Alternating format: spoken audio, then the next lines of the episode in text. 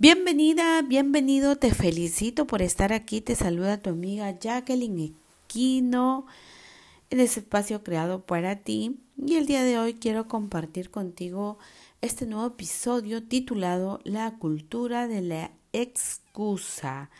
Es el episodio número 34 al cual quiero, eh, bueno, le hemos llamado la cultura de la excusa. Y para ello voy a comenzar contándote una historia acerca de, de, de dónde sale esta cultura de la excusa. ¿Sí?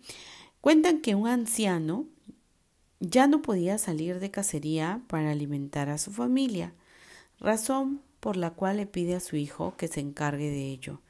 El hijo sale a cazar y regresa rápidamente con un conejo para la cena.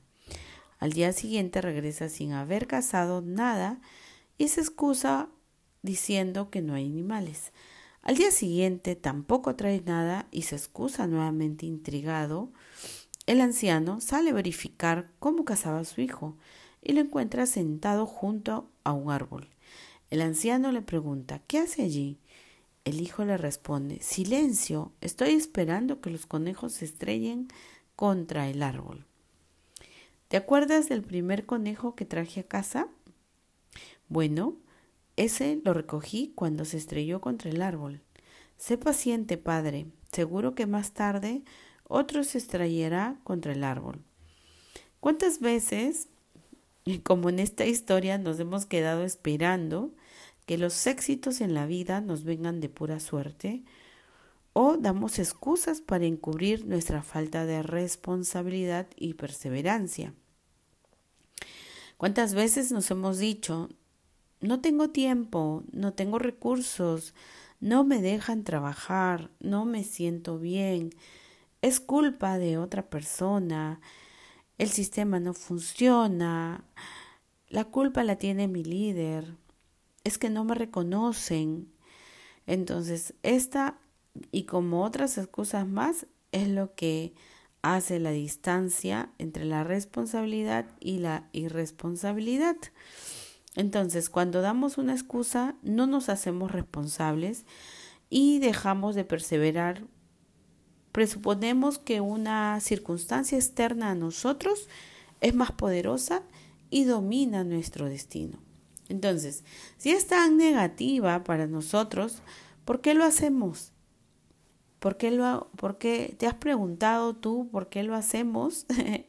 Tal vez te parecen algo familiares las excusas. Bueno, a mí me han parecido familiares las excusas eh, que me hacía cuando no tomaba acción en aquello que quería, ¿verdad?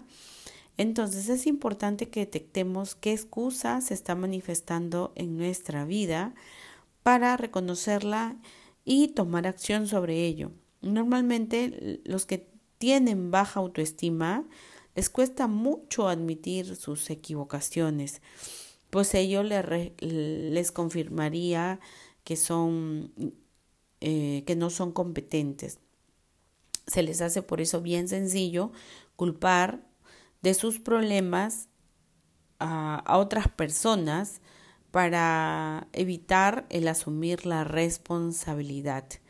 Entonces, eso genera en ellos que eh, no se conviertan en personas responsables, en personas creativas, en personas que acepten la total responsabilidad de lo que están queriendo para sus vidas, ¿verdad? Entonces, a veces ha pasado que, que estas excusas se vienen manifestando desde que eran niños. O sea, cuando hemos sido niños, cuando nos hemos sido niños, normalmente nuestros padres nos premiaban y nos celebraban cada vez que nosotros teníamos un logro o un acierto. Ellos nos amaban, se alegraban de nuestros logros y eso hizo que tal vez eh, como niños nos acostumbremos a los elogios eh, de nuestros padres y cuando fallábamos a veces no les contábamos o a veces evitábamos eh, decírselo. ¿Por qué? Porque teníamos miedo o de repente en muchos casos cuando fallábamos nos criticaban o nos humillaban o tal vez no nos daban la muestra de afecto que queríamos. Entonces eso eh, en, muchos, en muchos de nosotros causaron condicionamientos a querer que todo salga perfecto para recibir siempre el cariño y el apoyo de los padres, ¿verdad? Entonces, eh, desde allí ya nos hemos generado o hemos creado esos adultos que tenemos miedo al equivocarnos. De manera subconsciente, creemos que si, si nos equivocamos, no, eh, no, no vamos a eh, no vamos a poder ser reconocidos, tal vez por nuestros líderes, por nuestros mentores, por las personas que estén en, en una forma superior a nosotros, ¿verdad? Entonces, eso hace que de una manera equivocada no nos expresemos como tal. Sin embargo, muchas veces hemos aprendido que las personas más exitosas son las personas que más se han equivocado. ¿Por qué? Porque han aprendido a levantarse después de sus caídas o sus errores. Entonces, actualmente en, en muchas empresas eh, premian también las fallas celebra, celebran las fallas como pequeñas victorias.